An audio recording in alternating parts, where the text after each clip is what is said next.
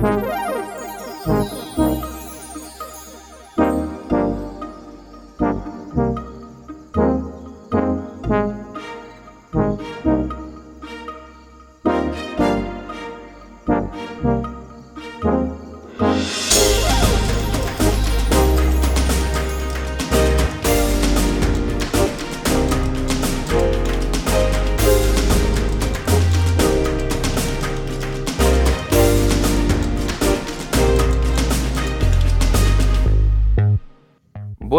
os damos la bienvenida a Analog Players, un podcast donde nos vamos a juntar un grupo de amigos para hablar de videojuegos.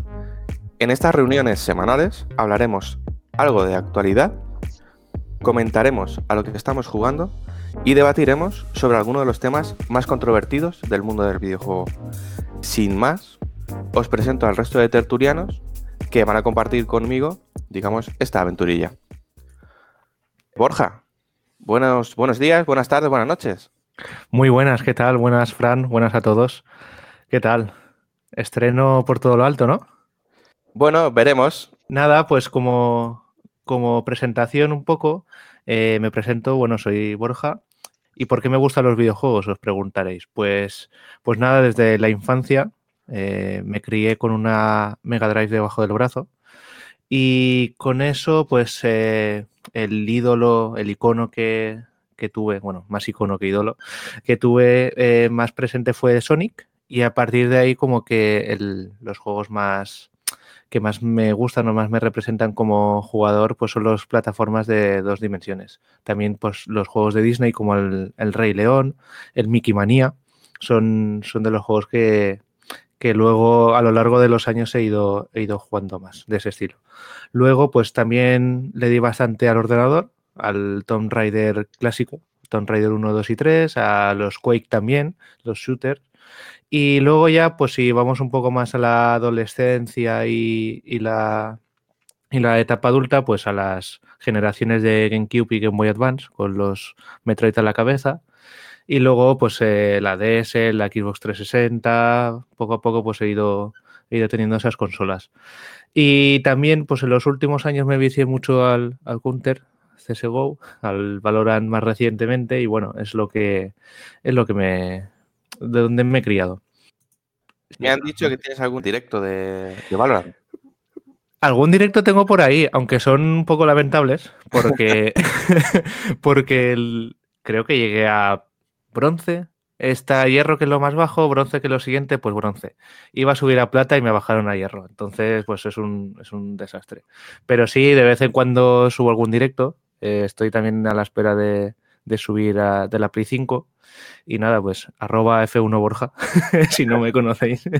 y, nada, y eso es lo que, lo que más o menos solo he hecho a lo largo de mi vida y lo que hago normalmente ahora. Muy bien, vamos con César. Bienvenido. Hola, buenas.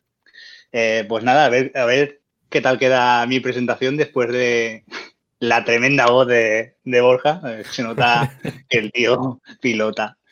Eh, pues nada, soy un valenciano nacido en los 80, que eh, era un poco hiperactivo, entonces uno de mis tíos dijo, bueno, para, para, que se relaje le voy a dar aquí mi Atari 2600 para que rompa la mano, nunca mejor dicho, porque con esas palancas, no sé si habéis jugado alguno, pero vamos, eh, esas palancas eran duras como el acero.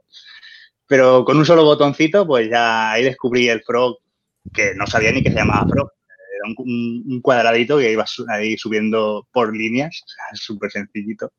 Y el juego de los vaqueros que llamaba yo, que no sé si sea famoso o no, pero vamos, con esos dos juegos ya yo ya estaba enganchadísimo. Y entonces mi padre, la primera consola que sí que fue propia mía fue la Game Boy en los años 91. Y ahí es ya cuando inició toda la odisea y se creó el monstruo consumidor de pilas y que soy ahora. Y, nada, eh, ¿qué consola fue mi favorita? Pues yo lo dividí en dos épocas, porque más o menos todos tenemos la época en la que nos tienen que regalar las cosas, porque somos niños, no tenemos dinero y nos tienen que comprar las cosas, y otra en la que ya somos eh, eh, pues eso, autosuficientes y, ya decidimos qué queremos, ¿no? Pues entonces, en la época de la infancia, pues la Mega Drive, como, como le pasó a Borja, yo creo que que esa consola, al igual que la, NES, la primera NES en España fue un bombazo. Y como juegos, pues eh, Sonic, el Dynamite Heavy, el Rocket Knight Adventure y, sobre todo el, World of Illusion, que me ha, me ha hecho gracia que Borja ha comentado los juegos de Disney, pero es que el World of Illusion a mí me voló la cabeza. O sea, fue, fue ver lo que mostraba ese juego en una televisión de tubo, además una televisión de tubo que se sincronizaba vía la, señal de la antena con unos palitos que tenían en un lateral, o sea, una televisión que hoy en día, vamos, la calidad de eso te quemaría los ojos. Pues era tal la calidad de ese juego y además se podía jugar a dobles. En esa época jugar a dobles con esos gráficos, eso era impresionante. Pero realmente lo que a mí me hizo clic en, la cabeza fue eh, cuando probé Soleil o el Story of Thor, que son dos eh, RPGs. A eso ya, esa era la, primera vez que yo probaba un juego con una narrativa. O sea, es que hasta entonces los juegos no tenían narrativa, era sencillamente tú encendías el juego, te presentaban algo en pantalla, en dos segundos ya estabas jugando y a lo mejor a los 30 segundos ya te habían matado y era un ciclo de repetir, repetir repetir. Eso eran los juegos hasta entonces. Entonces, probar esa narrativa, una aventura ética y, demás, pues es lo que definiría mi género favorito, que es eh, los RPGs. Y, nada, después ya la segunda época ya sería la PlayStation 1. La PlayStation 1, eh, yo siempre he ido con gente más mayor que, salía con gente más mayor que yo y tal, y entonces ellos ya la tenían, yo no y estaba ahorrando como podía, como podía, al final uno de ellos, con mi desesperación, me la vendió más barata, entonces pude empezar a jugar y bueno, la lista de juegos es impresionante, pero voy a centrarme en, juegos como el Grandia, el Breath of Fire 4, el Legend of Dragon, que todavía a día de hoy hay fans que seguimos pidiendo una remasterización, ya no un remake, por lo menos que lo remastericen para poder volver a jugarlo, o el Wild Arms 3, que son juegos que incluso no llegaron a España, pero lo importábamos como podíamos para poder jugarlos. Pero sobre todo en el podio eh, tendré la saga Resident Evil, eh, el 1 ya lo había jugado en PC, entonces no me sorprendió tanto, pero sí el Resident Evil 2. Para mí es, eh, yo diría que es mi juego favorito y el que hizo que, extrayese mi nick para los juegos online, los trajes de ese juego. Y también Gran Turismo 2. Y ya sobre todo, sobre todo, Final Fantasy 7 y 8. Eso para mí son la lista de, de lo que marcó para mí lo que son los videojuegos. Muy bien.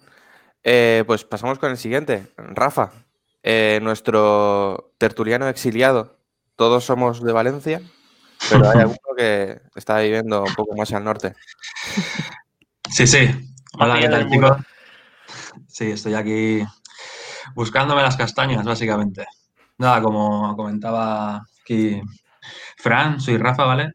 Estoy en Barcelona buscando un poco la vida, pero bueno, Vamos a hablar de videojuegos y es lo que vamos a hacer. mi, primera consola, la verdad es que fue la, un recuerdo la NES, que la tenía, la tenían mis padres y jugaba con mi madre al Mario y fue, me acuerdo del Duck Hunt, el juego este de la pistola y los patos, que a mí en ese momento me explotó la cabeza cuando jugué y eso que era, tendría muy poquitos años, pero eh, ya dije, uff, esto de los videojuegos ya empieza a ser interesante. Luego ya pasé por Mega Drive, que la tenía mi tío, iba a su casa, jugábamos y tal, pero yo creo que de verdad cuando empezó ya mi... A, tener, a empezar la pasión fue cuando me regalaron la PlayStation, la primera, la PSX, con el FIFA 97 y el primer Tekken. Ahí daba vicios con los colegas y tal. Y recuerdo que mi tío me regaló el, el Final Fantasy VII. Eso ya fue la catombe. Ahí empezó la enganchada padre, pasé por el Final Fantasy, luego la saga Suicoden, que yo creo que es de mis RPGs favoritos. Y la verdad es que PlayStation, la PSX fue de las mejores que jugué, de las mejores que he jugado. Aún sigo esperando un remake del Parasite que para mí es de RPG y terror mm, lo mejor que he visto. Pero bueno, luego ya sí que es verdad que con la PlayStation 2 ya fue todo. Es cuando de verdad me enteraba más de las cosas, ya estaba más interesado. Mm, la saga de Bill May Cry empezó a llamar mucho la atención. Los Pro Evolution Soccer, que ya eso fue un salto de calidad en, los juegos de fútbol increíble. Pero bueno, y de ahí hasta ahora, pues pasa por Xbox, Play, jugando a todos los, a, todos los JRPGs que he podido. Y, y, nada, ahora viendo lo que me deja jugar entre el FIFA y, y algún RPG, pues lo que puedo. Pero nada. Así que aquí estamos para hablar de, de cositas, del mundo de los videojuegos. Eh, vale, el, último de nuestros compañeros, eh, y no por ello más, menos importante, es Chimo. Hola, Chimo. Buenas chicos, eh, soy Chimo. La verdad es que estoy encantado de estar aquí con vosotros. Siempre he tenido ganas de estar charlando con buenos amigos sobre videojuegos y esperamos que nos escuche alguien por ahí. y bueno, mi historia con los videojuegos para mí siempre es como ilusionante y sorprendente. Yo era muy pequeño y seguía a mis hermanos mayores con mi hermano gemelo a los recreativos y, veía, y como no llegábamos y no nos dejaban jugar, veíamos cómo jugaban ellos al Sonic. Y nosotros flipábamos con el Sonic eh, en los arcades. Y cosa del destino, los Reyes Magos quisieron adelantarse y no llegaron un día 6, llegaron un día 2 o 3 de enero del 93 con un regalo conjunto para todos los hermanos, que fue una Mega Drive con el Sonic. Y eso fue mi, claro, es el juego que me marcó, pero fue el único juego que tuvimos durante cuatro años, así que es normal que me marcara. así que por fin, eh, yo siempre quería, quería más videojuegos, siempre me acercaba al centro, al centro comercial a mirar los juegos que habían y me acuerdo que, que cuando ya me enamoré mucho de los videojuegos, fue un verano del 96 en, en Serra con mi padre, que era mi santo, y conseguí convencerle, bueno, le pedí la revista Hobby Consolas. Y en la portada estaba Crash Bandicoot, eh, Sonic y Mario. Y venía un reportaje de lo que iba a venir, el Mario 64 y el Nintendo 64. Yo flipé. flipé con la prensa, flipé leyendo y después de muchas discusiones entre mi hermano y yo, ganó mi hermano Tony y nos trajeron la PlayStation 1. Pero bueno, fue, fue increíble. Fue un año increíble porque pasamos un año solamente con demos de la Play, comprando la revista y, con la inexperiencia de, que teníamos yo y mi hermano jugando los demos y con nuestro poco inglés jugamos a la, primer, a la demo del Metal Gear Solid que, que ya me enamoró para, para videojuegos como fue también el Final, cuando lo alquilaba, iba todos los fines a, alquilarlo, jugaba dos días y lo devolvía. y así hasta que conseguimos ya el Final 8, conseguimos el Tekken y ya eh, digamos que la, generación que ha marcado sí, que ha sido la, la Play 1, con el, el Metal Gear Solid, el Final Fantasy 7, Legend of Dragon que lo habéis nombrado, también lo tuve que devolver a un amigo y nunca lo, me lo he pasado, pero lo tengo pendiente. Me acuerdo de ir a casa de, mis amigos que se bajaban ROMs del Zero Years. Eh, sin, lugar a dudas, lo que me ha marcado ha sido la generación de la Play.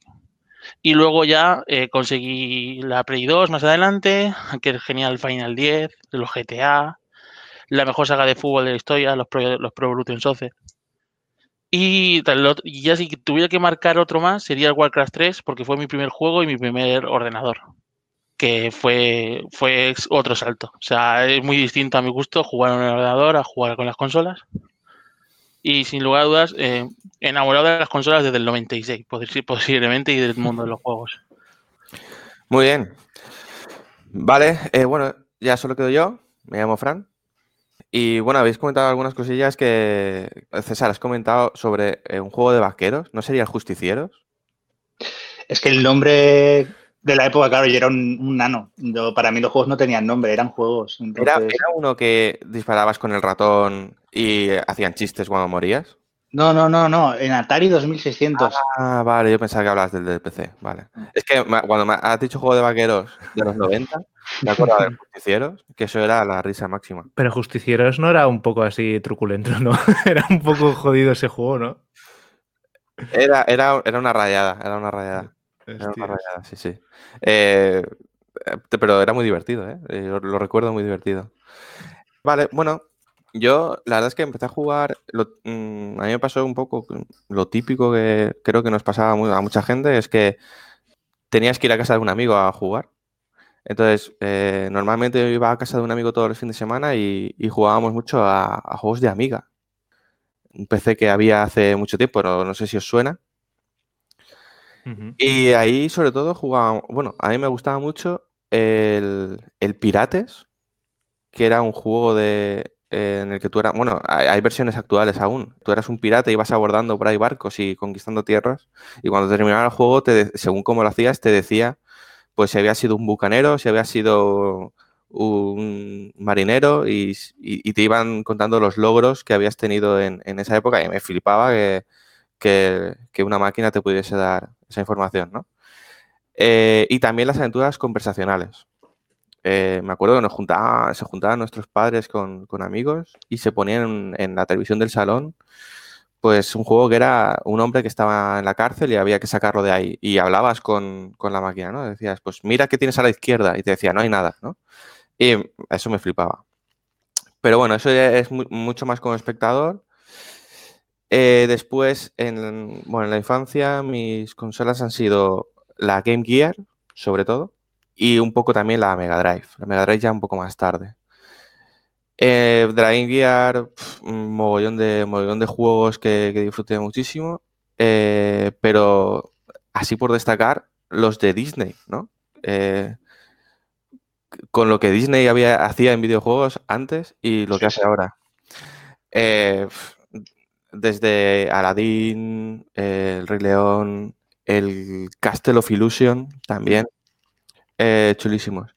Y de la Mega Drive, eh, eh, pegarle fuego a ese cartucho de 8 juegos con el que venía la consola.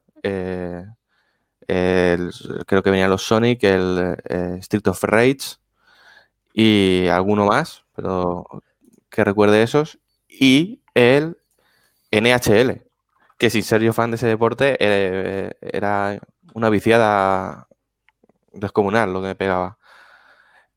Después ya Em, jugaba al ordenador eh, o, intentaba jugar al ordenador. Lo que daba un Pentium 200, no, había más.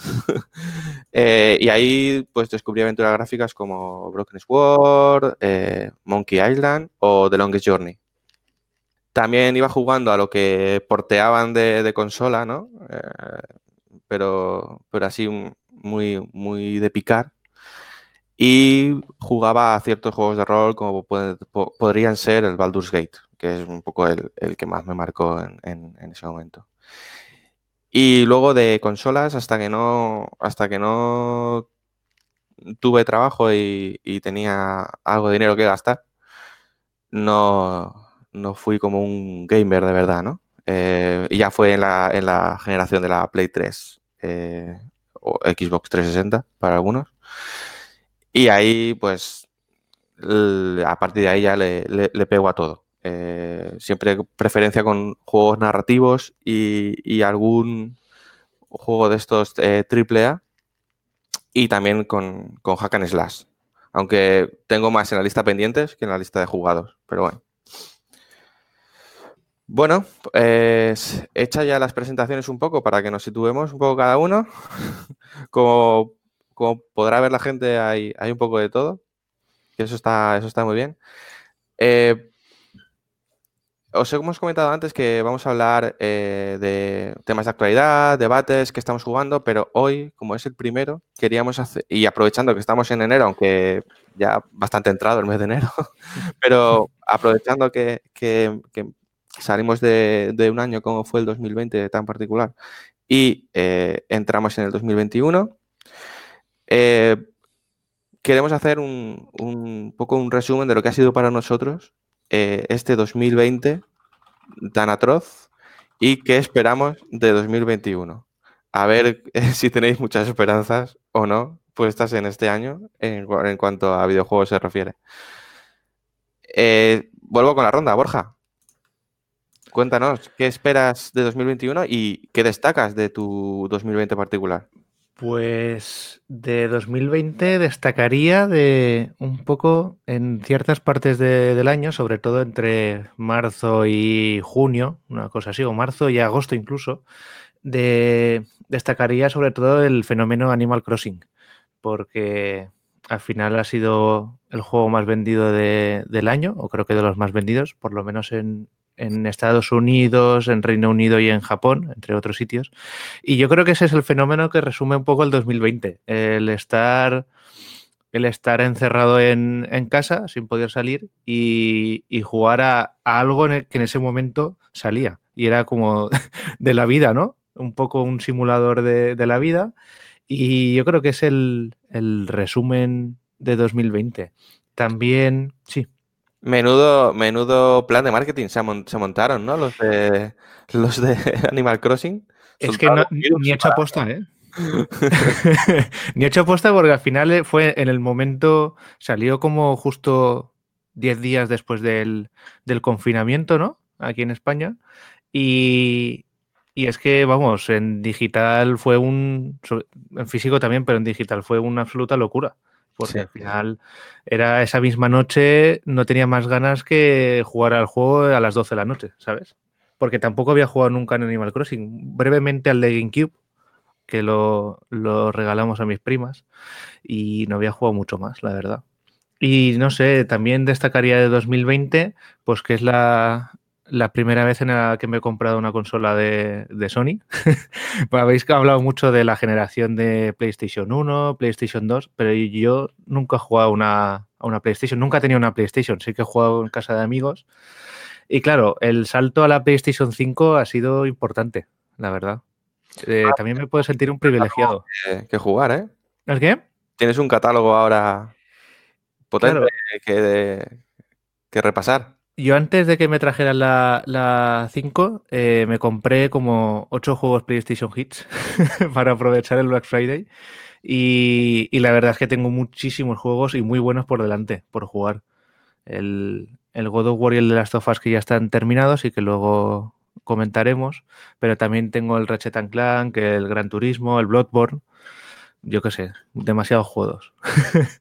y luego también, pues, de, de 2020, el, el Streets of Rage 4 también destacaría, porque también hemos hablado de, de la Mega Drive, del, del 1 y el 2 sobre todo, es los que más jugué y más conocidos fueron en su momento.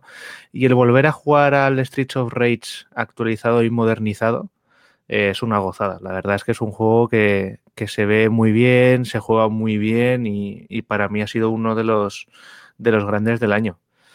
Y, y para el 2021, ¿qué esperamos? Pues yo creo que como todos, reducir la lista de juegos pendientes, porque al final tenemos muchos juegos y muy poco tiempo. Y también, pues, eh, jugar un poco al catálogo de Sony de juegos de la Play 4, Play 3 incluso, y los nuevos que salgan de la Play 5, darle, darle caña. También algún juego que tengo pendiente como el, el de Legend of Zelda, el Breath of the Wild, que no sé por qué aún no he jugado. Y también algunos juegos como el rejugar, bueno, rejugar, jugar de nuevo, pero que ya sale en la Wii U, el Super Mario 3D World, que sale en febrero, de aquí poquito. Y también me gustaría ver un Metroid Prime Trilogy a la espera del 4 que está en desarrollo, porque para mí son, yo los que he jugado el 1 y el 2 son, son obras maestras para mí. Y tengo muchas ganas de que saliese algo para la Switch de ese tipo. Bueno, yo creo que te has olvidado de mencionar la saga Uncharted en el, También en el Play 4. tengo, tengo, tengo la trilogy y el 4 ahí también. Cierto, cierto. Los tengo, ¿eh? Pasa que son tantos que se me olvidan. Eh, Esos entran muy fácil, ¿eh? Eh, demasiado fácil. y también el, el Horizon Zero Dawn también está, lo tengo aquí. Y el Persona 5 Royal. Que ese ya. ¡fua! es que son muchas horas, ¿eh? Nada, Poca pero broma, ¿eh? Royal y Breath of the Wild, te compras una vida. ¿no? Sí, la que no me queda ya. Pero sí, hay muchísimos juegos. También, esta semana también he de comentar que, que compra algunos juegos. Y, y había comentado antes de empezar eh, lo del el Pokémon Espada y el pase de expansión, que me ha salido muy barato. Entonces ahora tendremos argumentos para rajar de, de él, pero bien, ¿sabes? Y luego también el, el Deus Ex Mankind Divided. No sé por qué, pero estaba a dos euros en MediaMark y me lo compré. Cierto, estaba ahí, estaba ahí de, de liquidación. Hostia, habían como 25. Y, y luego también el Final Fantasy XV Royal Edition, porque me entraron muchas ganas después de ver la película que es la precuela del juego. Y con el compañero de piso, hostia, pues juégalo tal. Y estaba a 10 euros y me lo compré también. No sé cuándo empezaré, pero, pero eso es lo que tengo por ahí pendiente. Podríamos decir que Deus Ex Mankind Divided es más Cyberpunk que Cyberpunk 2077. Pues yo creo que sí, ¿eh? Por lo menos se puede jugar. Al menos el Deus Ex, el Human Revolution, yo creo que lo era más. ese, sí que, ese sí que lo he jugado entero y, y la verdad es que sí, es, está muy bien, os lo recomiendo. Nada, yo creo que... ¿Ya con el repasito? Sí. Pues, uh, César, ¿cuál es tu repasito? Bueno, pues yo antes que nada voy a dar un consejo a Borja, porque soy más mayor que él. y, y, lo que dice de comprar juegos y no tener tiempo y que quiere otra vida, que se lo vaya aplicando ya mismo, porque, porque yo también soy otro. No me considero un comprador compulsivo, pero sí que los juegos que sé que quiero jugarlos los compro. Y pues al final estamos un poco todos igual, ¿no? Que tenemos una lista de pendientes que se acerca a las tres cifras fácil. Y, se, y supera, tal vez. Sí, tal vez, sí. Si contamos ya los temas de suscripciones y demás, eh, ya nos vuela la cabeza. Pero bueno, eh, yo más que a nivel de juegos, voy a hablar un poco más de, de, las experiencias ¿no? que yo he vivido en, con relación a los videojuegos, obviamente, pero, pero no tan centrado en títulos en concreto. Porque, ¿qué destaco yo del 2020? Por ejemplo, a mucha gente le parecerá raro, pero yo destaco el descubrir el Game Pass porque yo siempre he sido usuario de, pasé de consolas de Sega a consolas de Sony, sí que tuve 360 y tuve Dreamcast, pero a mí el descubrir el Game Pass me ha, flipado porque para alguien que, ha sufrido el hecho de no poder tener los juegos que quiere por, dinero, ¿no? Porque yo empecé muy, muy, muy niño y entonces eh, yo tenía lo que buenamente me podían comprar mis padres. Eh, entonces, para mí una suscripción que tenga tal calidad y tal cantidad de juegos, eh, a mí me flipa. O sea, para mí el Game Pass es de lo que mejor destacó el 2020, porque yo lo he descubierto en 2020. Sé que no nació en 2020, pero bueno, se me entiende. Eh, luego, a nivel de juegos, sí que destacaría que por fin, eh, por fin, porque llevábamos muchos años esperando, por fin ha llegado el remake del Final Fantasy VII, que ya hablaremos en, un, en otro programita sobre él. Sé que hay algún compañero que no, lo tiene tan buen aprecio, pero ya hablaremos. Y, y, luego ya sí que destacaría por encima de todo, por encima de todo, que por fin una empresa nipona como es Atlus, gracias en parte sobre todo a Sega, eh, nos ha localizado un juego puramente japonés que es que jamás eh, me creería yo. Si me lo dijesen hace unos años, yo no, no me lo creería.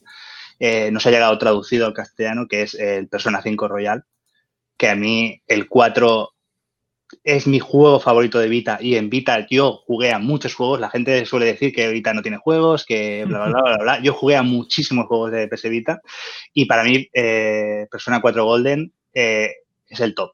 O sea, a mí me encantó con la ingente cantidad de textos en inglés que tiene, me encantó. Y a mí estar jugando al Persona 5 Royal en una televisión decente, eh, con, eh, con esos textos y esas conversaciones súper bien localizadas, porque además es que están localizadas, no se, han limitado a traducir, están localizadas y esos menús y esas interfaz que tiene que rompen con todo lo, que suele tener eh, los videojuegos, ¿no? Que son interfaces más cuadriculadas y más copy-paste, ¿no? Que se dice.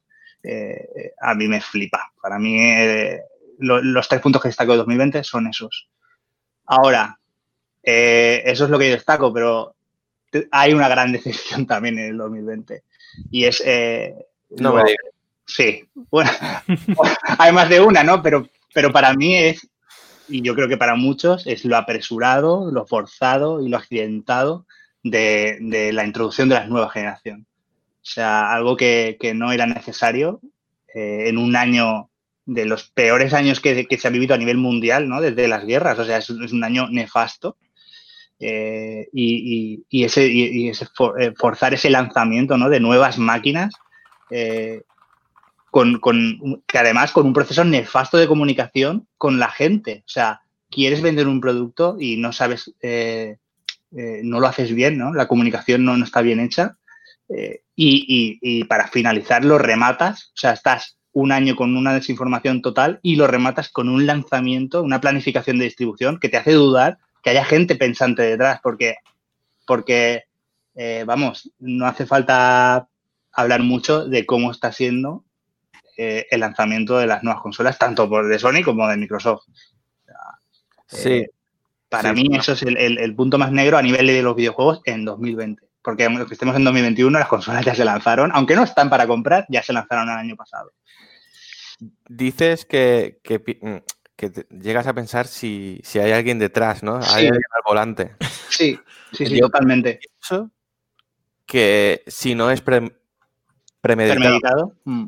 eh, vimos a una, a una Sony eh, sin que no decía nada.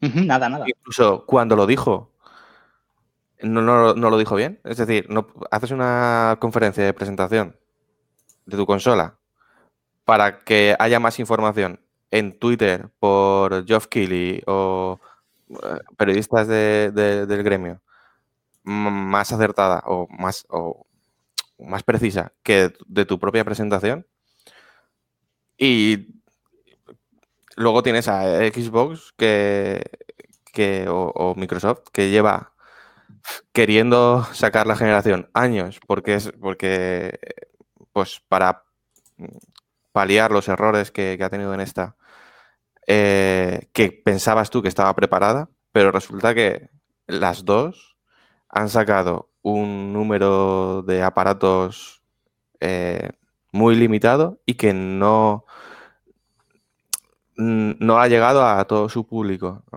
Entonces, no sé yo si a lo mejor eh, esto estaba, está premeditado o no. Nosotros hablamos desde el desconocimiento, no estamos dentro de esta industria, pero... Y además está el tema del, coronavirus, que, seguro que, afectó, pero, pero no sé, yo personalmente creo que es algo ya que ya había premeditado.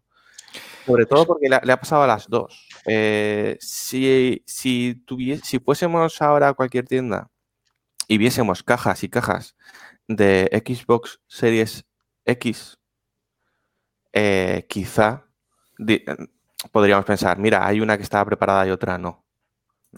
¿Cómo lo ves, Rafa? A ver, yo entiendo, o sea, entiendo perfectamente lo que decís, pero que el problema que han tenido las dos o sea, es que ha sido, ha sido un desastre en general. Entonces, Sonic hizo las cosas mal, que yo creo que las hizo eh, presionado por la publicidad que hizo Microsoft, porque hizo muchísima propaganda y publicidad y tal, y luego mm, Microsoft que se pegó la hostia enseñando el Halo. O sea, la hostia que se pegó enseñando el Halo, porque al, al, final lo que yo pienso es, no puedes sacar una consola sin nada a lo que jugar. Porque sí, eh, el Game Pass está muy guapo y tienes hay todo lo que no hayas podido jugar y que muchos están eh, parcheados para nueva generación y tal, pero al fin y al cabo, si te compras una consola es para, para aprovechar lo que venga. O sea, yo esperaba algo de salida. Mm, Sony sí que ha sacado el Demon Souls, ¿vale? No es mi estilo de juego, pero bueno, tiene eso, pero quitando eso, a mí no me incita a comprarme la consola de momento y me compré Xbox pues por el Pass básicamente. Pero ya te digo, yo creo que el problema es lanzar antes la consola que tener algún juego preparado. O sea, mm, yo no le veo sentido a eso y no sé lo que opinan los demás. Borja. Sí, yo es que aquí sí que en una parte podría ser premeditado, ¿no? Porque, porque al final mm, salen con menos consolas a la venta, el stock, el stock es, es nulo ahora mismo, pero sí que luego, eh, viendo, viendo un poco el tema en profundidad y las noticias que han ido saliendo por otras partes, por ejemplo, en el caso de Japón, eh, PlayStation 4 llevaba todo el 2020 bajo mínimos de, stock, ¿vale? Entonces la idea era que PlayStation 5 subiera esa, esa, proporción y entonces dieran el salto directamente, sin rebajas de por medio y tal. Lo que pasa que en Japón está siendo también un, desastre, que es, el, es la zona del mundo donde más, donde más más se pueden ver los datos y, hacer un seguimiento. Entonces, luego, eh, leyendo, eh, ves un problema de eh, fabricación de semiconductores, ¿vale? El problema que hay es que el, hay una demanda altísima de los chips de, AMD, de la Xbox, de la PlayStation 5 y de las tarjetas gráficas. Entonces no están dando abasto ahora mismo. La, la fabricación de 7 nanómetros, de las OLEDs de 7 nanómetros, es eh, muy demandada y no tienen suficientes. Entonces hay una rotura de stock por todas partes. Entonces, claro, yo creo que la idea es que han salido muy precipitadamente porque no tenían stock suficiente y ahí yo creo que la presión de, Microsoft de, en la Xbox de que parecía que iba muy por delante de Sony hacía de que Sony tenía que lanzar la consola al mismo tiempo o si no eh, iba, iba a bajar en ventas. El problema es que yo creo que aquí Xbox se ha tirado un triple, porque realmente tampoco tenía un stock lo suficientemente grande como para que decir que nosotros estamos más preparados que Sony, porque al final han demostrado que yo creo que estaban más o menos igual. sí que es verdad que hay más demanda de consolas de, de, PlayStation 5, pero al final el problema lo han, lo han tenido en todas. Tarjetas gráficas no hay ninguna de las nuevas en el mercado Hmm. Y en este caso de consolas tampoco. Y yo creo que va más por ahí. De que se han confiado, se han confiado de que tenían más stock o pueden tener más stock de lo que realmente hay.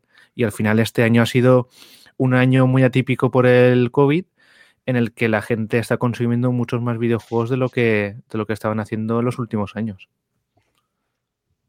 Sí, puede ser. César. Nada, nada, eh, voy a ser breve con, con, con, este tema porque creo que tampoco era el objetivo de hoy. Creo que ha abierto la caja de Pandora demasiado pronto. la verdad es que sí. Pero bueno, lo dejo ahí, ya lo haremos. ahora, o sea que no lo Sí, pero esto da para debate. Sí, sí, da debate porque es, lo que hay, es la actualidad que hay ahora. Vamos. Y, nada, pues que espero para 2021, pues eh, retomando un poco eh, la conversación, eh, pues un poco arreglarlo. yo, yo pienso tengo las expectativas un poco bajas, ¿vale? Yo pienso que el 2021 va a ser intentar arreglar los errores de 2020. Eh, espero que temas como Cyberpunk o eh, la PlayStation 5 y Xbox Series eh, marquen un referente para que se intente no llegar a esos puntos otra vez, es decir, que salgan juegos que se retrasen lo que se tengan que retrasar, pero que salgan un juego jugable y que las y, posteriores lanzamientos de consola no provoquen esto porque yo creo que he vivido como siete generaciones y es la primera vez que veo algo semejante. Y luego ya dejando todo el tema de las consolas a nivel de juego y qué espero yo en 2021, pues eh, siendo realistas, eh, el, el, Hogwarts Legacy, porque mm. me encanta Harry Potter. Eh, Grand Blue Fantasy Relink, es un RPG que llevamos años esperando información y no nos la quieren soltar. Y, a ver qué, queda eh, con el Final Fantasy XVI, a ver en qué queda, porque ahora mismo han cogido los mandos la gente de, Yoshida, ¿no? que es la gente que está eh, haciendo el Final Fantasy XIV Online, que está funcionando muy bien. Yo jugué al, juego base, más la primera expansión, y me flipa. Nunca se han dignado a traducirlo, pero ahí está, juegazo. Así que esperemos que el, el 16 eh, vuelva a traernos un Final Fantasy que no vemos desde Final Fantasy X.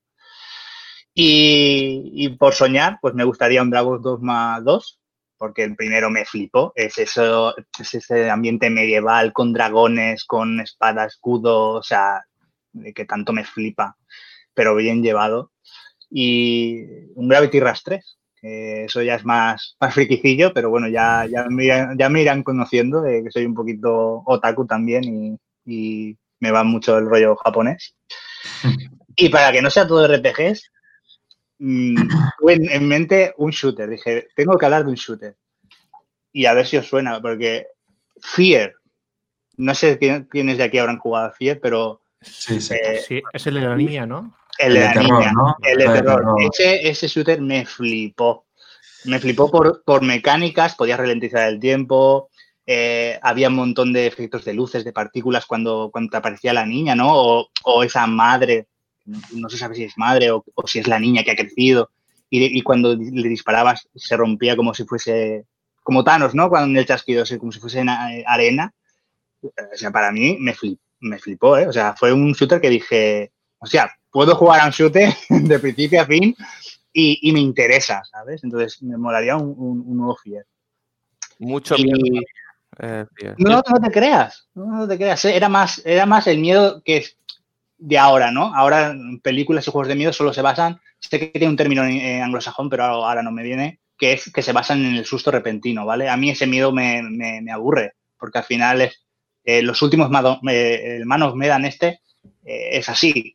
tú vas caminando, eh, hace zoom la cámara a un sitio y ya sabes, cuando ves el zoom o ves que se para la música, ya sabes que va a pasar eh, un susto, ¿no? Entonces ya no, no, no, produce ese miedo. Y bueno, puestos a soñar, y ya para cerrar, a mí me gustaría que hiciesen juegos divertidos de jugar, sobre todo, y, que, le dieran una vuelta a las inteligencias artificiales, porque llevamos años y años y años que se potencian las resoluciones, las texturas, pero seguimos matando a muñequitos de trapo, porque son muñequitos de trapo, que les disparas y se quedan quietos hasta que le bajen la vida. Eso a mí, a mí como jugador ya viejuno, me, me, resulta pues, muy aburrido, muy aburrido en el sentido de que, de que ves que no hay una evolución. Esa es la evolución que yo le pediría a los juegos. Bueno, pues yo quería destacar primero que, el Hogwarts esta semana creo que se ha dicho que se va a retrasar aún más y no quería quitarte las ilusiones, pero sí, habrá, sí, que, sí. habrá que a 2022, sí, a 2022. que lo hagan bien. que ya toca. Yo solo digo que desde la inteligencia artificial, desde el Halo 3, no ha habido ninguna que la superara. Oh, buena.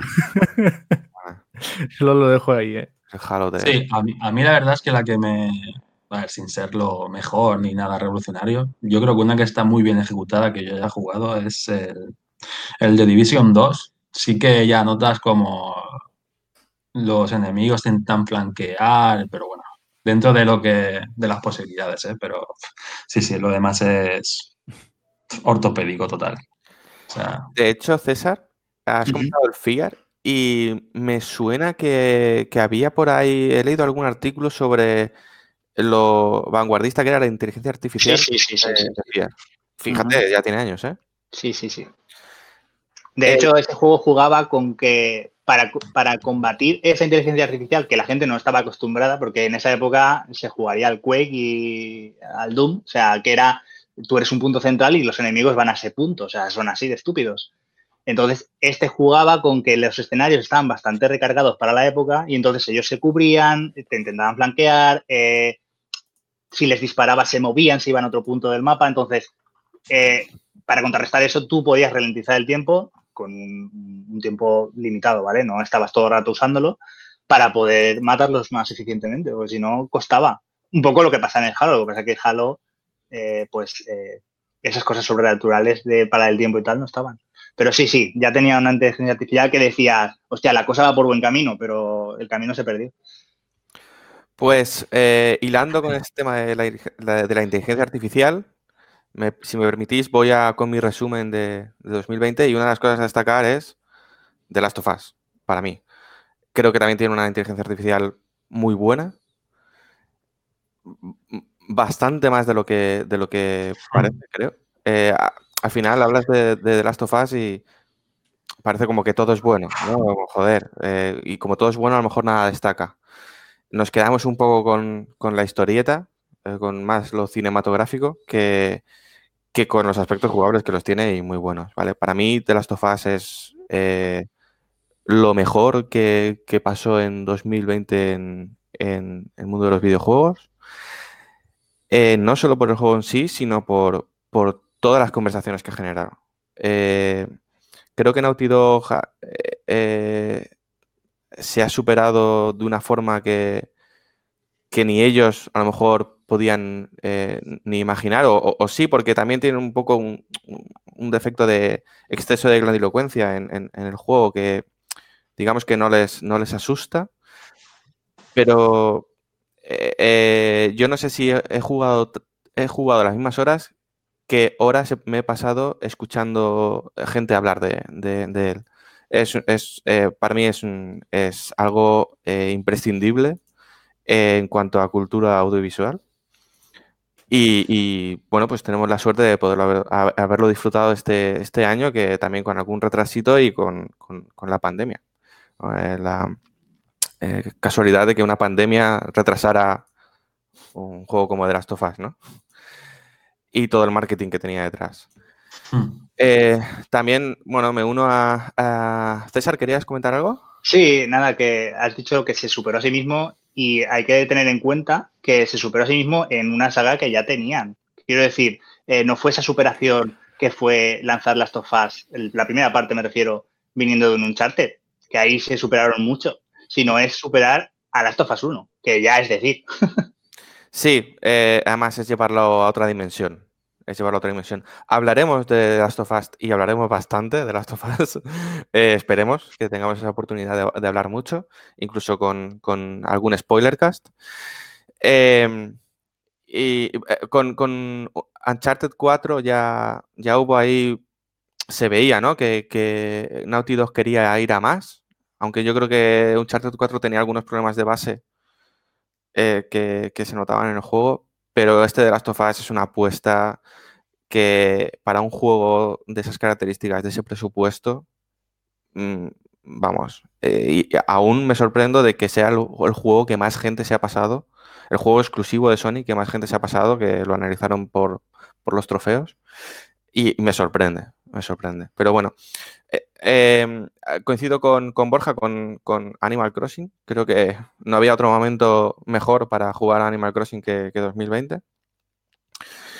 Y en lo negativo, eh, el FOMO, lo que dirían los anglo anglosajones como Fear of Missing Out, que eh, incorporan a la estrategia de marketing las grandes compañías. Eh, desde Microsoft o Sony con, con este lanzamiento de consolas, este lema de, de, Sony de Play has no limits, pues igual el límite es no poder tener la consola, no sé, míratelo.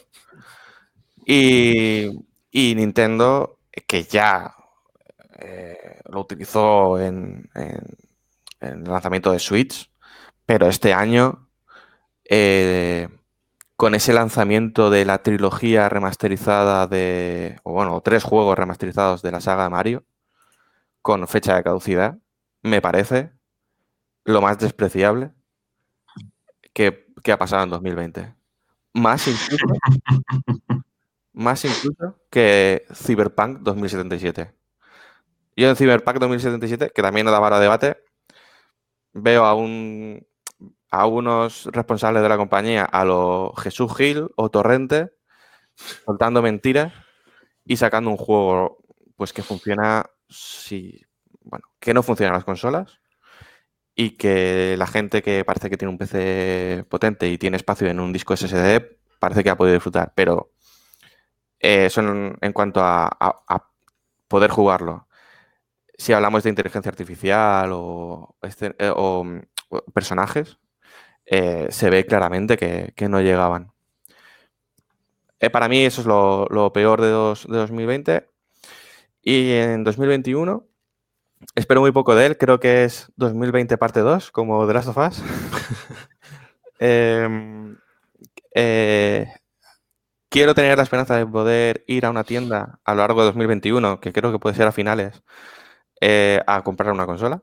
Es decir, señor dependiente, quiero una consola, me la puede poner y, y ya está, llevártela.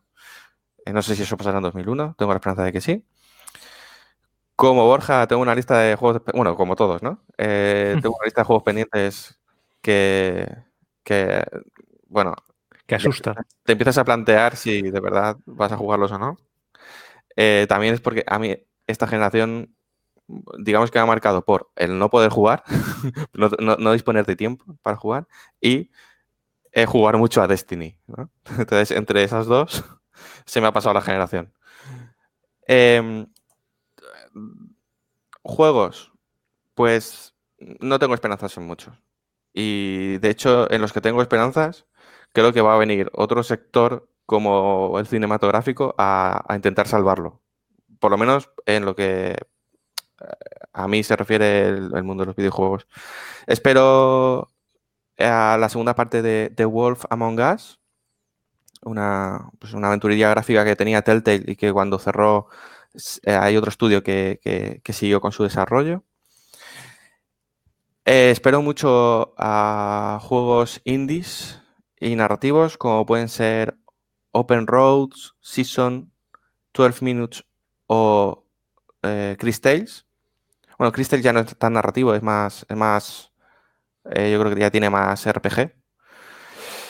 Y eh, bueno, creo que la mayoría de estos son de. Los trae Anapurna, que sabéis que es una pues, eh, productora de cine que se también eh, se ha metido en, en, el tema de los videojuegos desde hace bastantes años y, y, tiene un sello de calidad bastante, bastante grande.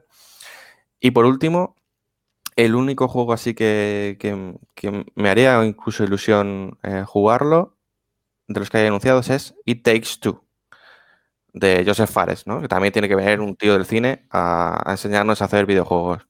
Pues es lo poco que, lo poco que, la poca esperanza que tengo para, para este 2021. Además de Analog Players, por supuesto. eh, Rafa, Chimo, ¿quedáis vosotros? A ver, yo. Al final, que empiece Rafa. Vale, vale. yo voy a intentar ser breve. Eh, sí, la verdad es que este año 2020 ha sido un poco complicado y bueno, yo hablando sobre mi experiencia personal, estando, estando aquí lejos de familia y amigos, la verdad es que sin hablar un poco de títulos ahora, pero en general me han ayudado a poder llevar bien, sobre todo los primeros meses de confinamiento estricto, el, el poder jugar con mis hermanos, con, con mis amigos de manera online o incluso en casa con mi pareja. He descubierto grandes títulos. O sea, por ejemplo, el Overcook, que yo pensaba que no era que no me iba a gustar, ¿vale? Y al final le, le dimos una oportunidad y la verdad es que nos enganchó. También os digo que sois un desorden como yo. Lo vais a pasar mal. Pero bueno, también el Street of Rage que se ha comentado. El Battletoads, que aunque lo que estuve leyendo, la prensa y análisis no les gustó mucho, ¿vale? Pero a mí el tema este burlón que tenía, el estilo gráfico y tal, a mí me encantó la verdad y para jugar cooperativo está bastante bien. Y luego ya de manera individual, pues jugar a juegos ya más que necesiten más tiempo me ha ayudado bastante. De Last of Us, Persona 5, que como decía César, para mí, yo no había jugado nunca ningún Persona, aunque soy un amante de los JRPGs, por el tema de que del idioma, porque hubiera tantísimo texto y la verdad es que para mí es el GOTI, pero ya hablaremos de GOTIs, pero para mí es el GOTI junto al Hades, que es otro juego que me ha enganchado muchísimo. Y poca cosa, estaba súper ilusionado con ganas de que llegara la nueva generación y demás, pero ya os digo, de cara al 2021, mmm, no sé si puedo decirlo, decirlo triste, ¿vale? Porque al final no es mi género fetiche, ¿vale? Pero lo que más estoy deseando que llegue es el que llega la semana que viene, que es de Medium, pero porque quiero ver de verdad qué es lo que, lo que prometen. O sea, lo que prometieron, ver si, la, si de verdad la nueva generación está a la altura de lo que de lo que nos han intentado vender con este con el tema este de las realidades paralelas, por ejemplo, este juego el gráficamente, la jugabilidad que nos prometen que va a ser revolucionaria, entonces son las ganas que tengo. Y el Persona 5 Strikers, que no siendo un JRPG al uso, a mí los, los Musou con una temática interesante, la verdad es que me flipan, la verdad. No, no hay otro tipo de juego que me guste más. El, tengo ganas de jugar al Hero Warriors, pero cuando tenga más tiempo. Así que nada. Cortito, directo, le paso la bola a Chimo, pasa el hueco y a ver qué nos comenta. Vale, chicos, pues bueno, la verdad que el 2020 para mí ha sido una trampa, porque venía muy concienciado en pasarme mis juegos y mi listado con, con Good of War y con Spider-Man, con todo completo en un 2019, pero la pandemia y conocer FIFA online ha sido un problema.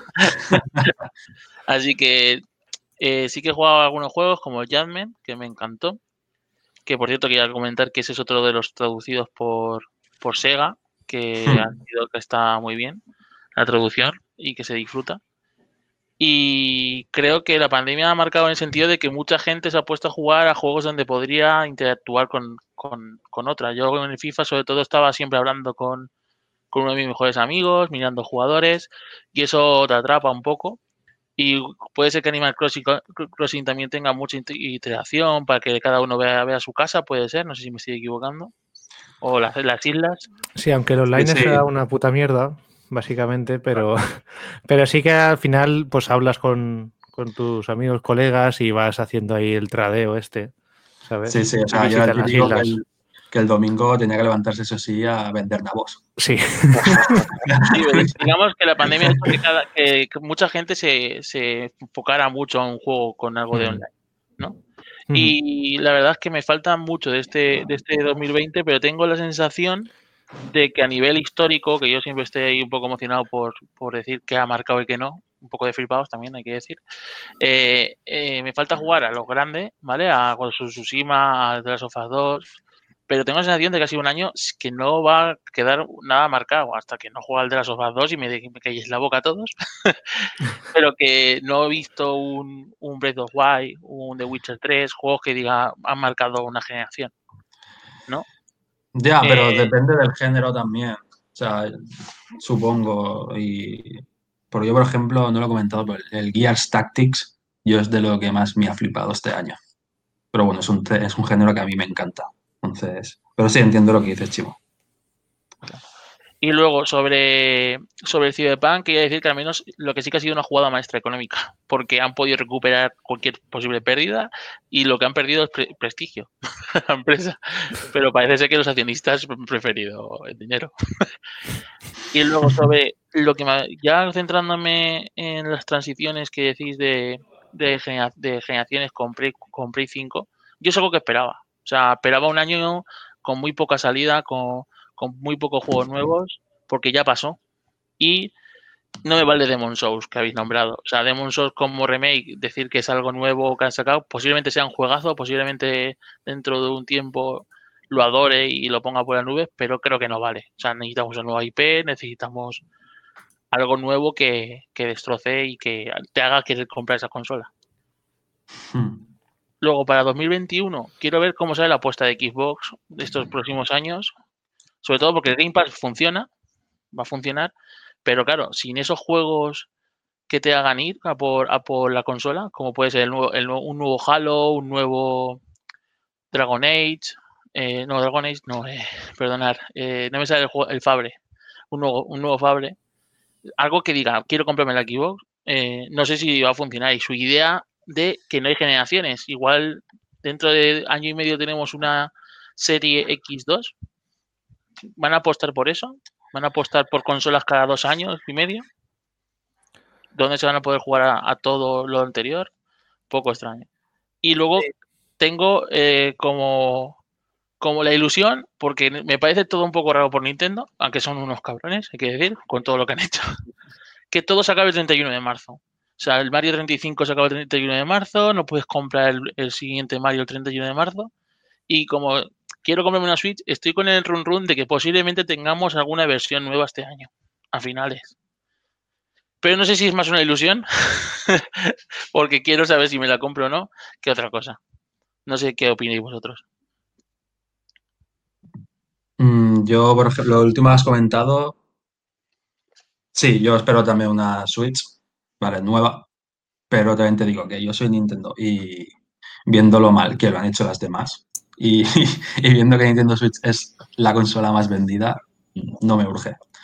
Yo preferiría sacar un Zelda que te va a vender más Switch de las que has vendido, algún Mario potente o alguna o inventarse otra IP, porque Nintendo al final se inventa alguna IP, algún plataforma o algo así y va a Y, vender y consolas. esperar que, que ahora sale Monster Hunter, ¿eh? Es que a eso iba porque la, la idea que, que había y se rumoreaba, ya no sé si se acierta, pero en principio parecía que sí, que era que saliese una nueva Switch más potente con el lanzamiento del Monster Hunter. Entonces, claro, también con el tema del coronavirus, que el Nintendo ha tenido también problemas en la primera mitad del 2020 de abastecimiento, aunque no lo parezca, también lo ha tenido. Eh, a lo mejor yo creo que se alarga eso de la Switch Pro, entonces alargan también la, Switch, la generación, unos meses más o un año más de lo que estaba previsto, porque al final está triunfando en ventas y, continúa vendiendo más cada vez. Entonces, también es un poco innecesario dar un repunte de ventas cuando la Switch vende tan bien. Yo creo Sí. que la idea es alargar un poco lo que hay, que está vendiendo de la hostia, y cuando parece que puede bajar algo o por ejemplo, el Zelda Breath of the Wild 2, que en principio decían que era 2021, pero a lo mejor se atrasa, a saber. Ahí es cuando aprovechar a dar el, el repunte de ventas de nuevo. Más o menos iría por ahí. Yo, Chimo, con lo que has comentado de, de Game Pass y generaciones, que, que es algo que, que veremos, eh, veremos más, más, más adelante en, cada semana cuando nos juntemos, pero eh, Microsoft, mm, pues según lo que haga con el Halo, veremos si cree en las generaciones o no cree en las generaciones. A Sony ya les, ya les hemos pillado. Sony creía en las generaciones y resulta que todos los juegos que está sacando valen para Play 4, porque sabían que no iban a tener Play 5 en el mercado, ¿no? Pues vamos a ver qué, qué pasa con, con las generaciones en Microsoft.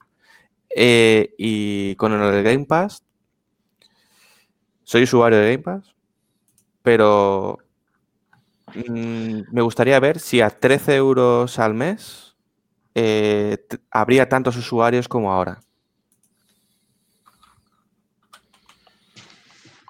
No, no sé cuántos us- usuarios hay, pero yo creo que es que merece la pena. Es como si tuvieras un Netflix que no utilizas. O sea, bueno, sabes que en cualquier momento lo vas a utilizar y si el precio es razonable, ¿sabes? Sí, sí, totalmente de acuerdo. Y ahora que han metido el EA Play este, Y Eh, luego, eh, sobre lo de la Switch, es que ahora mismo eh, me gustaría saber en, en nuestros oyentes o, un- o un, o un hipotético caso que vosotros no lo tuvierais, que, quería, que, que haríais si, si tuvierais esos 300, 500 euros? Ir a por la Switch con ese catálogo, ir con ir a por la PS5 o ir a por la Serie X. Sería una buena pregunta hacernos para otro programa. Si solamente tuvierais una opción, ¿qué hacer? Pues es una muy, muy buena pregunta porque seguramente hay mucha gente que, que tenga, tenga que resolvérsela. Yo me la tengo que resolver este mes, si quiero la no. Yo creo, desde el punto de vista de que Play 5 y Xbox eh, Series X no hay, y con los juegos que ya hay de la Switch, mm, casi me iría por la Switch, ¿sabes? En el momento ahora actual, a lo mejor dentro de dos meses cambia la película, ¿no? Pero yo creo que, Pero, sobre todo por ¿Ahí catálogo, compra una consola que ya está en el final? ¿O está todavía en el medio de su...? está en el medio, está en el medio. Ya te digo, sí que es verdad que le- ya empieza a notar la falta de potencia en algunos momentos, ¿no? Por eso lo de la Switch más potente, pero ahora mismo es cuantas más ventas está consiguiendo en todo el mundo. Entonces eso indica que está sobre la mitad más o menos de, de la vida de la consola. Entonces, estará la- claro, el problema es que no ha bajado de precio. También es un, como vende tan bien, no baja, pero No, la nueva política por- de Nintendo también. por catálogo, sí, por catálogo yo creo que, que sí, lo que pasa que, claro, a esperarte una revisión o no. Ese también es el segundo punto. y también mira si la vas a enchufar en la tele, porque yo, por ejemplo, no la juego casi siempre portátil. Entonces, si, me- si hubiera salido igual la, la... ¿Es la Lite, se llama? Sí. Hmm. Si hubiera sido a la vez, igual me habría comprado esa.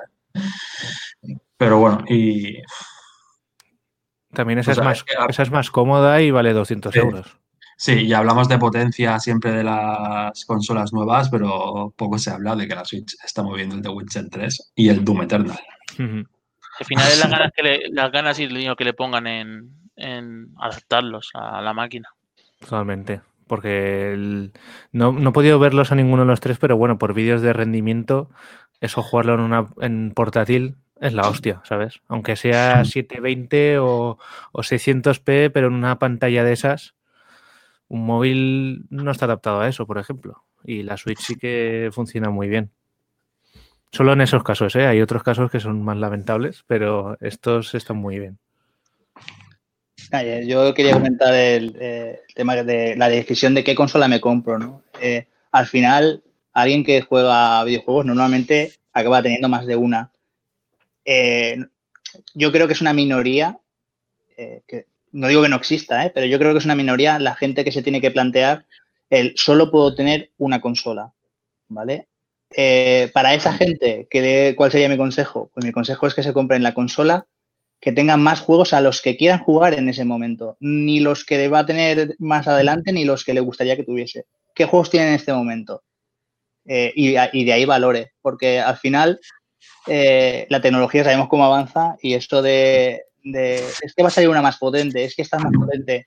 Al final yo creo que ese, ese tipo de, de usuario que tiene que valorar el comprarse solo una, no es el usuario que busca la mayor potencia o no debería de serlo, porque si vas a la más potente, pero eh, en este caso vamos a, poner, por ejemplo, PS5. Eh, vas a comprarte juegos de PlayStation 4. Pues igual te renta comprarte una PlayStation 4 mucho más barata, hablando siempre de que ese usuario tiene problemas para poder adquirir más de una consola.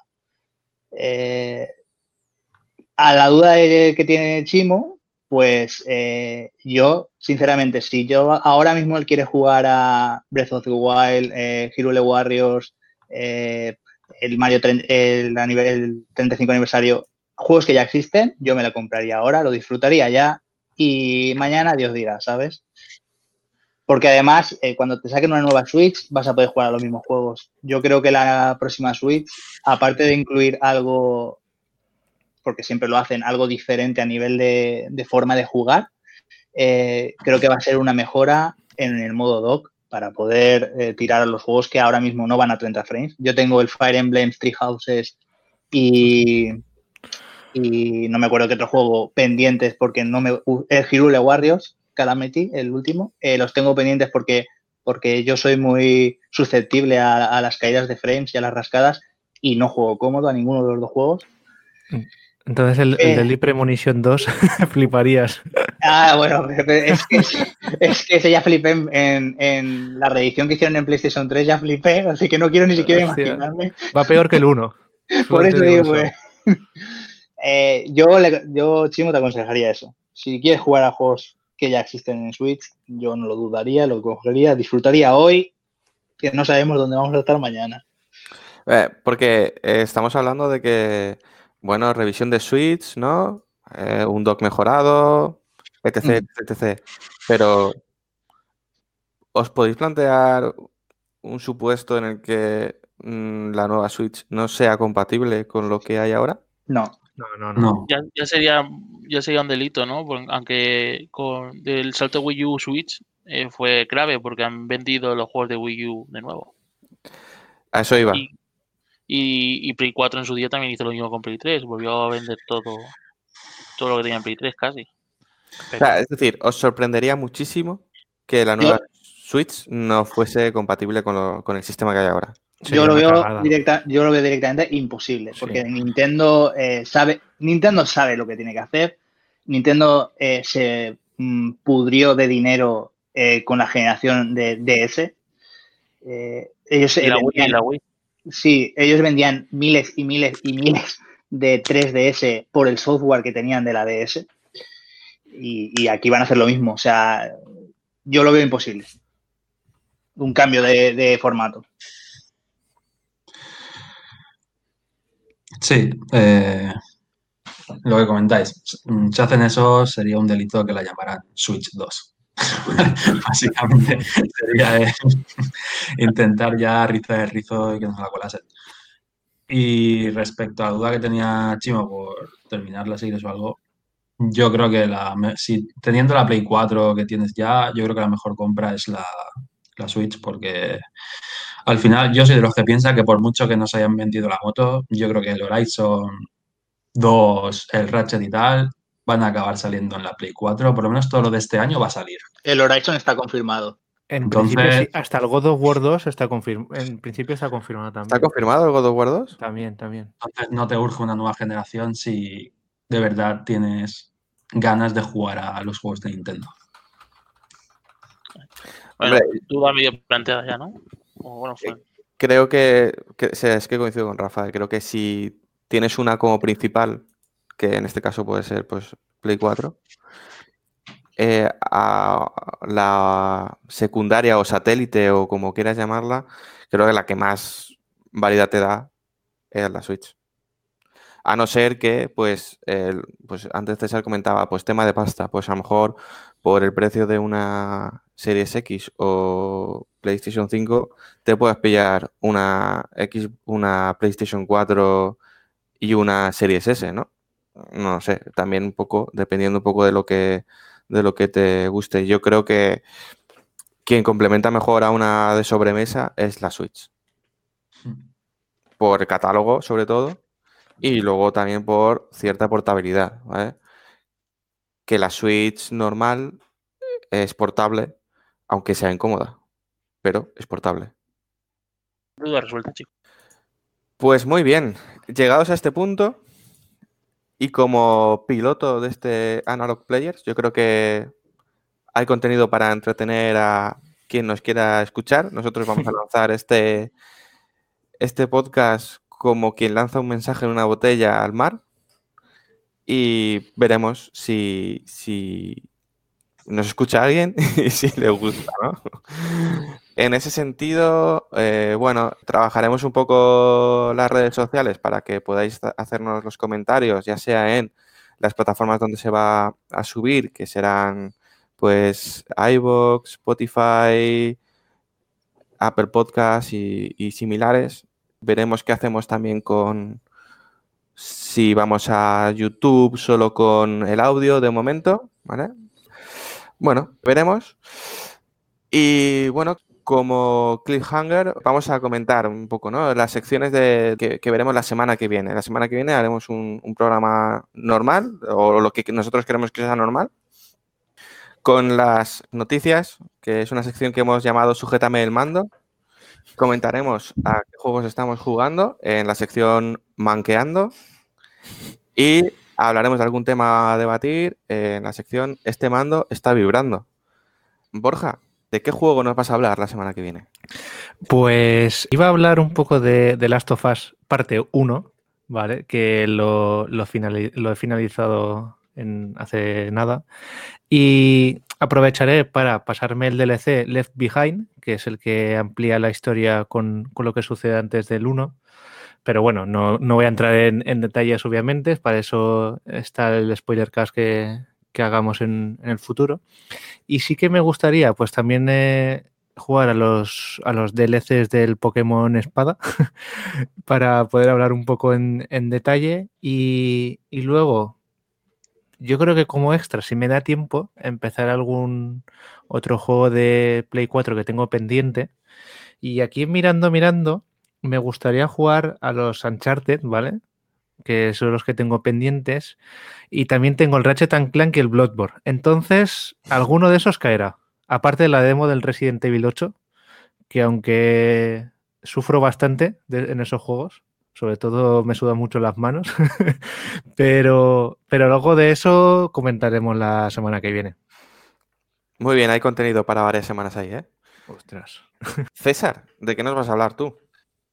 Pues yo creo que sería buena idea, como ha dicho Borja, de comentar qué nos ha parecido los que lo hayamos probado el Resident Evil 8, o bueno, esa demo que nos han dejado específica de PlayStation 5, demo supuestamente mm, técnica, eh, y comentamos un poco lo que nos ofrece y, qué puntos positivos y qué puntos negativos le vemos. Pero luego ya a nivel de juego eh, voy a hablar de Genshin Impact, que es, es un RPG de mundo abierto eh, que viene de las plataformas móviles, pero, pero vamos, ha llegado para quedarse. Yo creo que, va a generar una serie de clones y una, no va a marcar una una tendencia o una nueva categoría de juegos, pero yo creo que sí que van a salir eh, en los próximos años en consola juegos que no que no concedíamos. Eh, creo que, que es un que es un título importante a, debatir.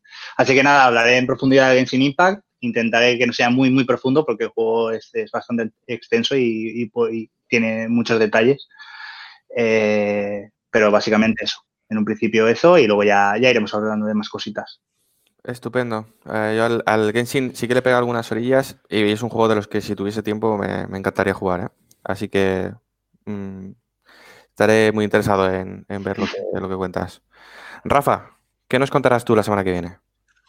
Pues mira, yo hablaré un poco de Assassin's Creed Valhalla y el problema que tengo sobre todo yo con los juegos de, de Ubi, eh, porque tengo, los dejo cuatro veces para podérmelos pasar. los juego en cuatro tandas, entonces explicar un poco los problemillas que tengo yo en este tipo de juegos, aunque me encantan o sí, pero ya veréis por qué se me hacen a veces durillos.